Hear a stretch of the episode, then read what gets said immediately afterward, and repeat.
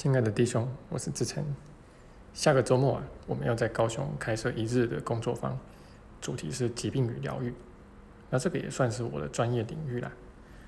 那这些年啊，在这个心灵圈里面呢，疗愈这个概念啊，呃，被讲得天花乱坠，那说什么的都有。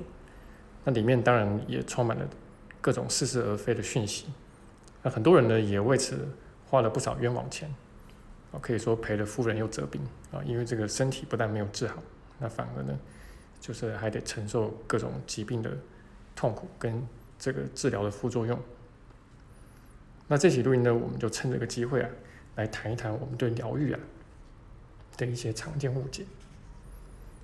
那第一个呢，是认为啊，生病的是身体，所以呢，要朝着这个身体下手去治疗。那你说我们都在心灵圈？甚至也都在学奇迹课程，那肯定知道生病的是心灵啊，啊对，但是这个知道呢，就不等于做到。那往往呢，嘴巴上说这个生病的是心灵啊，啊，但是另外一方面呢，又很强调某一些保健产品啊，那很有奇效，那甚至从头到脚都能治啊。那不论是各式各样的补充剂啊，或者各种这个产品啊，啊。那尤其是宣称有能量的一些东西，那很多人都相信，呃，这个可以治百病。当然，这些都是无稽之谈了。那基本上也没有什么太硬的证据。那更何况，真正在生病的是心灵嘛？而且，其实唯一生病的也只有我们的心灵。那所以，当你从身体下手去治疗疾病的时候，那当然这个成效不彰。就是大概率的事件嘛，啊，那也不可能真的让你疗愈嘛，啊，因为你的内在还是有效果，啊，还是有追究跟恐惧。那其实一个人在这点上面是非常明确的啊，就他不止一次说到身体是不会疗愈的。那事实上，奇一个人还说身体是不会生病的，啊，生病只是我们的心灵的一个错觉，哦，或者说是我们的心灵。把内在深处的罪疚投射到身体上所导致的。那这个身体的病呢，并不是不能治啊，毕竟我们也有这具身体，还有这具身体啊。但是我们要能够弄清楚真正的病根到底在什么地方，然后把注意力放在这个上面。那如果说病根是在我们的心灵，好，那我们就好好的把注意力放在这上面，然后去疗愈我们的心灵。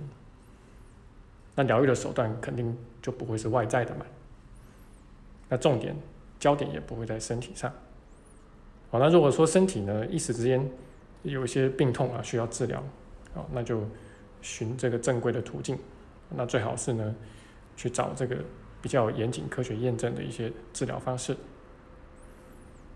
那通常呢能够帮你省下不少的金钱，那以及不必要的痛苦。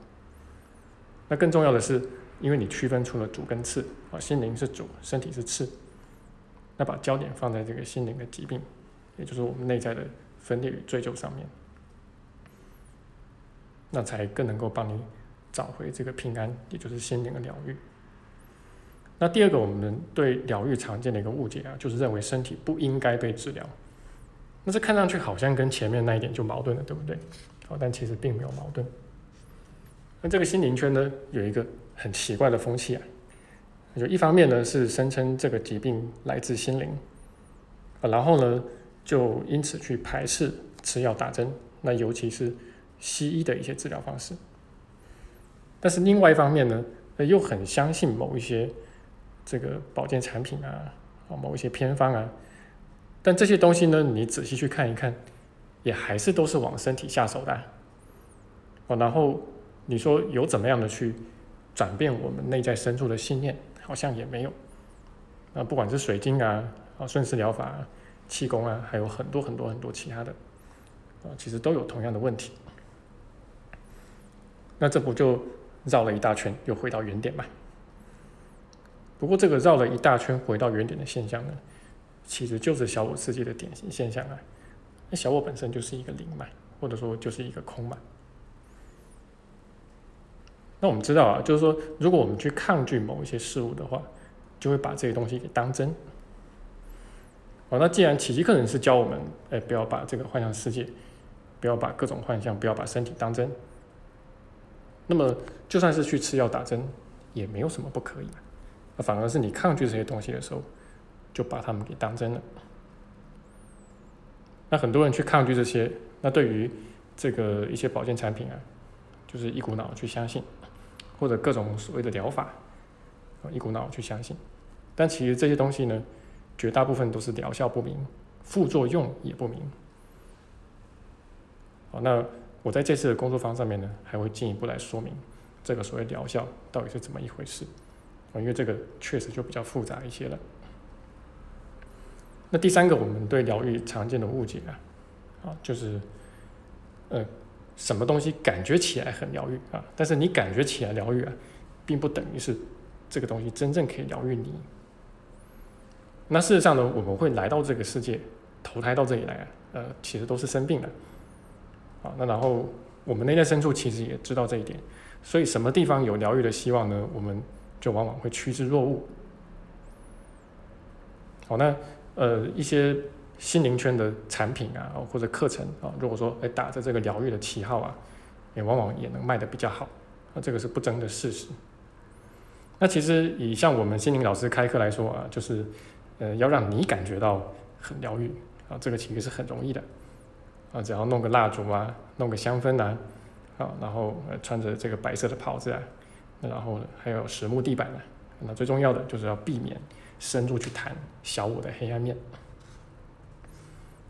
好，那就要这样子去人为营造出一个疗愈的氛围，其实很容易啊，然后让你上完课之后可以晕陶陶的啊，飘飘然，觉得很疗愈啊，这其实很容易啊。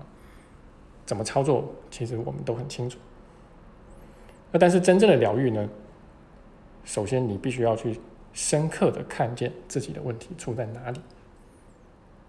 那我们内在其实埋了不少黑暗的，所以当你深入去看的时候，它一定会有一个很不舒服的过程。